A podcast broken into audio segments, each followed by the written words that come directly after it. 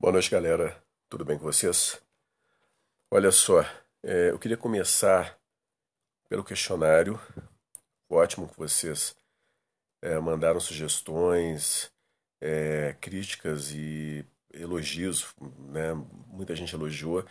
Eu achei legal que as pessoas entenderam que a, a aula via podcast ela, ela é mais prática do que através do vídeo, fica mais leve, né? O, para vocês assistirem, fica mais leve, consome menos dados do que a aula pelo YouTube. Além do mais, o que, que tem de imagem que poderia ser visto no vídeo, vocês estão tendo acesso a, aos textos, a tudo aquilo que eu estou passando para vocês de material de suporte aí para as aulas. Então, é, nós vamos ficar realmente com o podcast, mas eu quero dar uma reformulada no formato do podcast, diminuir as aulas, né, a duração das aulas. Nós vamos ter aulas de no máximo 10 minutos, no máximo. E uma outra coisa também é que eu vou tentar conversar de uma forma mais espontânea, ficar parecendo mais um bate-papo, uma, né, uma conversa assim espontânea, muito mais do que uma aula expositiva, né? Então fica mais uma troca de ideias. Eu acho que vai ficar mais leve do que formato de aula expositiva.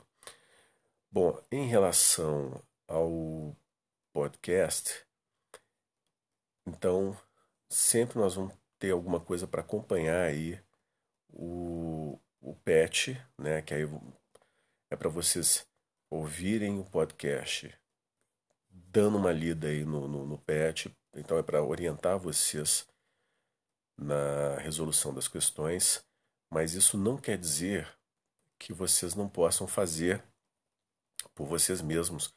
Se vocês quiserem antecipar e já ir fazendo o máximo que vocês puderem de questão, ótimo.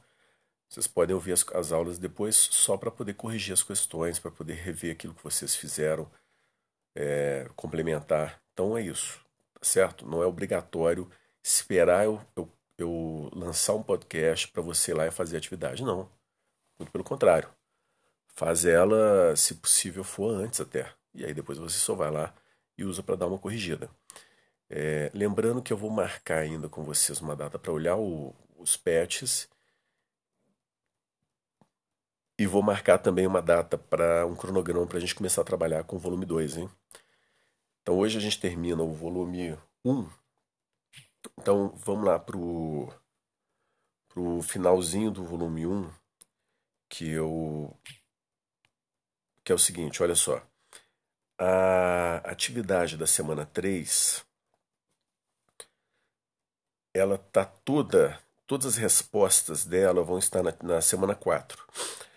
A, a, exceção da letra D, que é opinião, que é uma, é uma é pessoal, uma resposta pessoal, então não tem, não tem uma, uma exigência, não, não precisa de nenhuma teoria para poder embasar ela. E a letra E é uma pesquisa que vocês têm de fazer do artigo de opinião.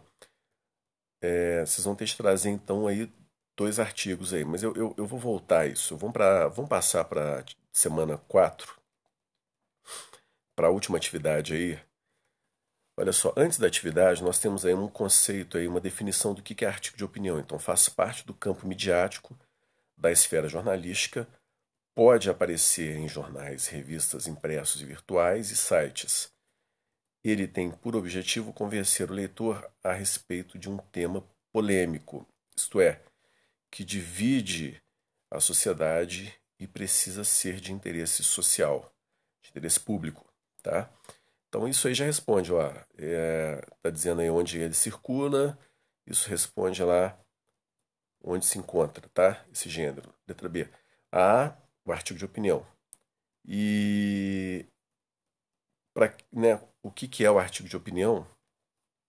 Para que serve o artigo de opinião? Ele está exatamente nessa parte que ele fala aí, é, lá no finalzinho da, da definição, tem ele lá, olha, é, ele tem por objetivo convencer o leitor a respeito de um tema polêmico, tá? Lembrando que é sempre a perspectiva do articulista, o nome de quem produz um texto, o autor de um texto, é, de um artigo de opinião chama-se articulista. Então, sempre, sempre a gente tem um ponto de vista do articulista aí, tá? Bom, eles, eles, o PET vai te oferecer também uma, um conceito aí do que é charge. E na atividade seguinte você tem aí, olha, é, leia a charge abaixo reflita. Qual a questão controversa do tema? Por que este tema é polêmico? Então, olha, é, a partir do tema mostrado na charge abaixo, produza um, um artigo de opinião. Então, só para vocês verem aí, é o seguinte: é uma criança que está chamando o pai para brincar e o pai fala que não pode porque está postando a foto dele na internet. Então, isso é uma crítica exatamente a esse comportamento de hoje, que o adulto ele fica mais tempo na internet, não só adulto, né? as pessoas ficam mais tempo na internet. Então, criança quer, quer brincar com o pai, o pai não tem tempo porque está na internet e, ah, não, vou colocar a foto sua aqui, tudo bem. É, mas ele não está passando tempo com o filho dele. Então, às vezes, fica aquela imagem de família perfeita que às vezes a gente vê no Instagram, vê no Facebook, nas redes sociais de maneira geral, mas na vida real, na, na prática, o que a gente tem é, é, o pai muitas vezes ausente da, da relação com os filhos. Em alguns momentos ele vai lá e tira uma foto e faz uma, uma graça para aparecer, mas não, na verdade ele não está vivenciando aquilo. Então é sobre isso que vocês têm de escrever um artigo de opinião. Podem pesquisar à vontade Lembrando só que, como se trata de um, de um texto opinativo, vocês não precisam ficar colocando, ah, eu acho, ah, eu penso. Vocês vão dar a opinião de vocês, mas sem precisar ficar colocando que acha, que, né, ah, eu acho que é isso. Ah, não precisa fazer isso. É só vocês seguirem o exemplo do artigo que nós estudamos sobre coronavírus. Não tem nada de eu acho, eu penso. A partir do momento que você fala o que você deve fazer, a partir do momento que você critica aquilo que você tem de criticar, você já está dando a sua opinião. Então não precisa colocar é, nada para poder ficar dizendo que você acha, que você pensa, não. E a outra coisa em relação ao artigo é que pelo menos 15 linhas, tá? Não existe como você fazer um artigo de opinião com menos do que 15 linhas. Eu diria que o ideal é entre 20 e 30 linhas mas até 15 linhas, né, assim, pelo menos 15 linhas é, é, o, é o mínimo aceitável aí. Então eu acho que assim, no caderno de vocês coloquem o, o texto, né, façam um artigo no caderno de vocês. Ou se vocês tiverem um pet, uma folha separada e anexa e cola aí no, no pet, porque não tem espaço. Lembrando só que é, em relação a, ao preenchimento do pet, toda vez que você não tiver espaço, você coloca aí numa, numa folha à parte e anexa aí uma escola, viu? Para não ter o risco de sumir. E quando for no caderno, sempre colocar a página, discriminar direitinho todas as atividades, tá certo?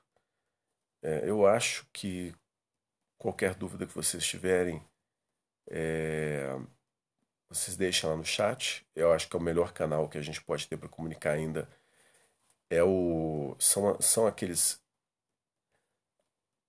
qualquer coisa que eu poste lá no seja atividade ou seja conteúdo enfim qualquer coisa que eu coloque lá no mural do Google Sala de Aula vocês podem entrar lá no chat e deixarem as suas dúvidas. E eu vou respondendo pode pode demorar um pouquinho mas eu respondo todas tá? E eu vou marcar depois a data para a gente começar a olhar para começar a olhar o que vocês já fizeram em relação ao PET e já comecem a, a dar uma estudada aí no volume 2. Já já nós vamos marcar um, uma, uma data de cronograma para a gente começar a estudar, ok? Então por hoje é só, ficamos por aqui.